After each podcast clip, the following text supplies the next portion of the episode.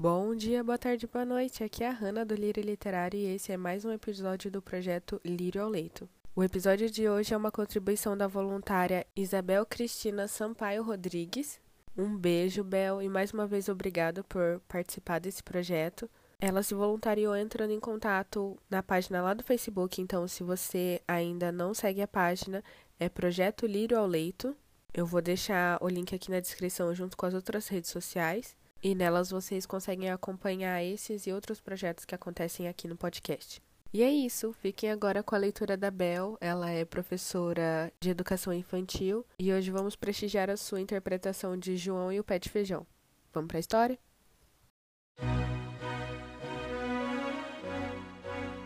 Joãozinho e sua mãe moravam numa pequena casa num bosque. Seu pai era um homem rico, até o dia em que um gigante malvado roubou dele a harpa mágica e a galinha dos ovos de ouro. Morreu pobre. A mãe do menino necessitou então vender sua única vaca para comprar comida. Quando Joãozinho levava o animal para o mercado, um homem lhe disse: Quer trocar essa vaca por feijão mágico, meu menino? Joãozinho quis. Ah, não! Mas que tolice, meu filho! exclamou a mãe ao saber da troca. No mesmo instante, irritada, ela jogou os grãos pela janela. Abatido e triste, o menino adormeceu.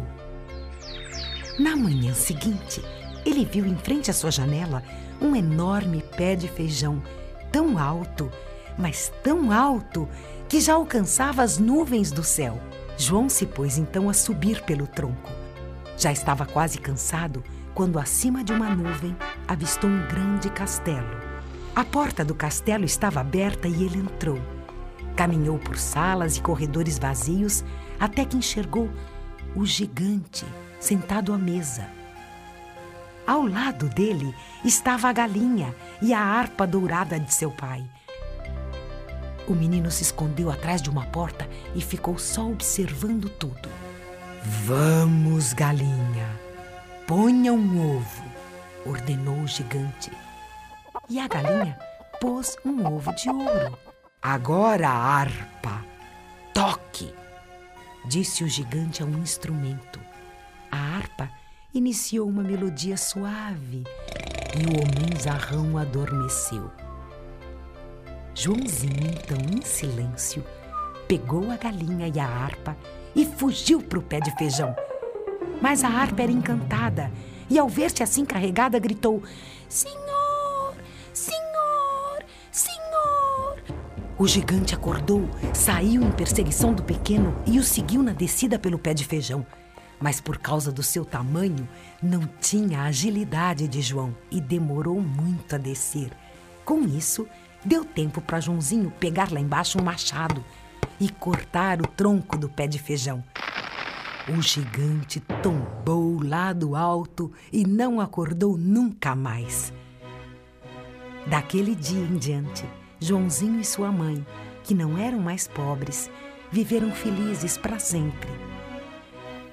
A galinha punha ovos de ouro e a harpa tocava as mais raras melodias.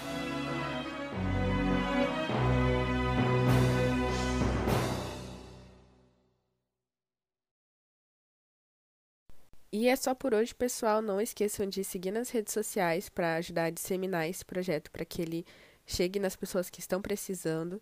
E se você gostou desse projeto, quer ser voluntário ou conhece alguém que seria um ótimo voluntário, é só mandar mensagem ou comentar aí qualquer publicação nossa e eu entro em contato rapidinho. Então é isso, um beijo, meus lírios, e tchau, tchau.